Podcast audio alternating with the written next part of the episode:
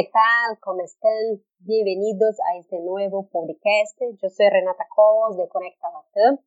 En ediciones anteriores hablamos del tráfico de redes, del impacto del 5G en este momento actual de COVID-19 y hoy vamos a hablar acerca de la brecha digital y la inclusión. Y invitamos a José Otero, que es vicepresidente de Latinoamérica y Caribe en 5G Américas. José, sea bienvenido.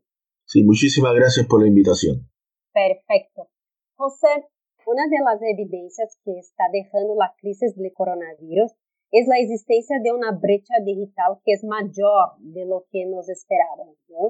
Las soluciones implementadas en otras regiones del planeta son difíciles de aplicar en Latinoamérica, donde no es posible para muchos acceder a, la, a una educación a distancia, y según el Banco Interamericano de Desarrollo, menos del 30% de las familias más vulnerables tienen acceso a computadores. Y lo mismo se pasa con la Internet. Siendo así, es posible que la pandemia va a ayudar a acelerar la brecha digital. Yo no lo veo de esa forma. Para mí lo que ha hecho la pandemia es resaltar las distintas brechas digitales ya existentes en los distintos mercados de América Latina y el Caribe.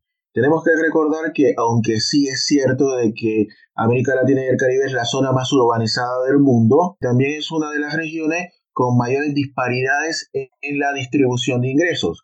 Digamos, si nos fijamos en el caso de México, tenemos 56% de la población eh, haciendo trabajos informales. O sea, son, es un 56% de la población que sabemos no va a ser ni teletrabajo, no va a ser teleeducación, la gran mayoría de ellos no tienen un dispositivo que, en el que se puedan estar conectando desde su hogar. ¿Por qué? No nos olvidemos que para ser un usuario de Internet, de servicio de banda ancha, primero tenemos un costo de entrada. Ese costo de entrada es el costo del dispositivo que en gran parte de América Latina es prohibitivo para quienes son parte de, de ese porcentaje de la población que vive bajo la pobreza y es un porcentaje bastante alto.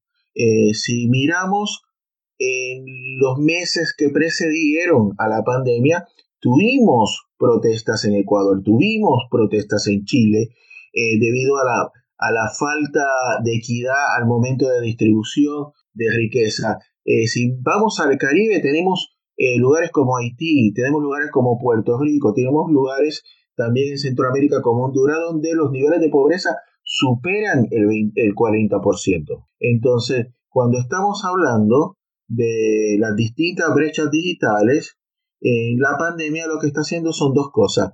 Primero, resaltar lo que ya existía en términos de desigualdad al uso en el uso de las tecnologías. ¿Por qué? Porque quienes sí tienen acceso a las tecnologías no necesariamente van a poder beneficiarse de la telesalud, no se van a poder beneficiarse del teletrabajo porque no todo el que está trabajando en una oficina con un computador puede llegar a la casa y tener todos los protocolos de seguridad, tener acceso a toda la base de datos eh, de la oficina por cuestiones de que su lugar de trabajo no estaba preparado. No todos los colegios tienen la capacidad financiera de poder ofrecerle a sus estudiantes servicios educativos por Internet, aparte de que las metodologías pedagógicas son distintas para el estudiante presencial que para el estudiante virtual. O sea que sí escuchamos mucho en la prensa acerca de cómo el Internet nos ha ayudado muchísimo a sobrevivir en esta pandemia, pero no nos olvidemos que somos los privilegiados los que podemos trabajar desde la casa, podemos tener a nuestros hijos estudiando desde la casa, pero más del 60-70% de los ciudadanos de América Latina y el Caribe no lo pueden hacer. Y, y la otra enseñanza que nos está dejando esta pandemia, que es bastante triste desde mi perspectiva, es que los distintos gobiernos parece que no le están prestando atención al campo, esas zonas rurales donde la conectividad no es la misma de las zonas urbanizadas. Todo el diálogo, todo el discurso y todo el acercamiento acerca del impacto que están teniendo las redes de telecomunicaciones en nuestros países se centra en zonas urbanas, se centra en ciudades. El campo realmente ha desaparecido.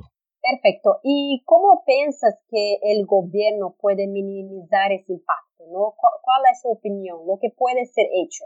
Mira, en América Latina tenemos ese legado de principios de siglo donde teníamos un gran énfasis de los distintos gobiernos de la región en establecer planes de conectividad nacional. El fallo de estos distintos planes es en distintas fases. La primera fase de en lo que eran estas iniciativas es que tienen una fecha de comienzo y una fecha de finalidad cuando sabemos que la conectividad es algo constante que nos va a tener que acompañar el resto de nuestras vidas. El trabajo que se haga ahora es solamente los cimientos para un trabajo que tiene que ser continuo. No le puedes poner fecha de caducidad.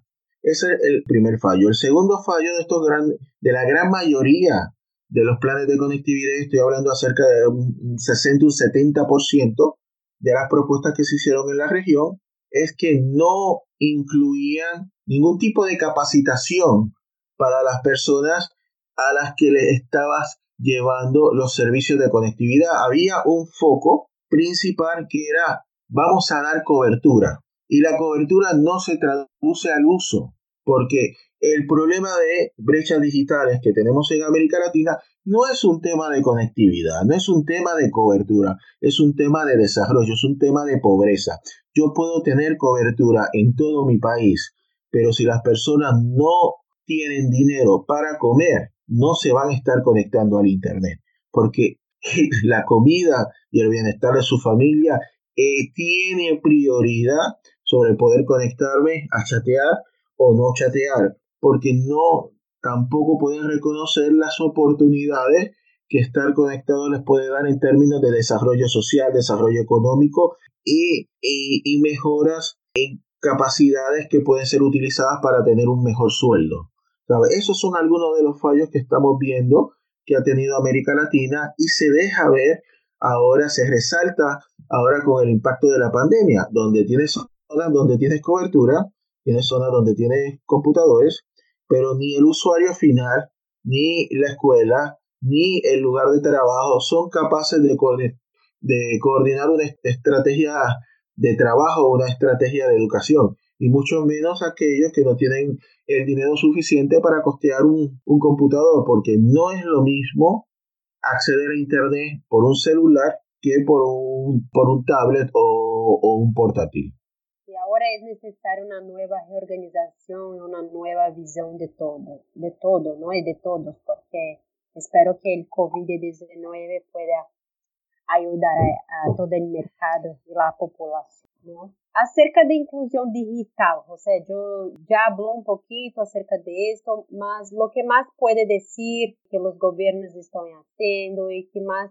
5G Américas eh, puede eh, esto.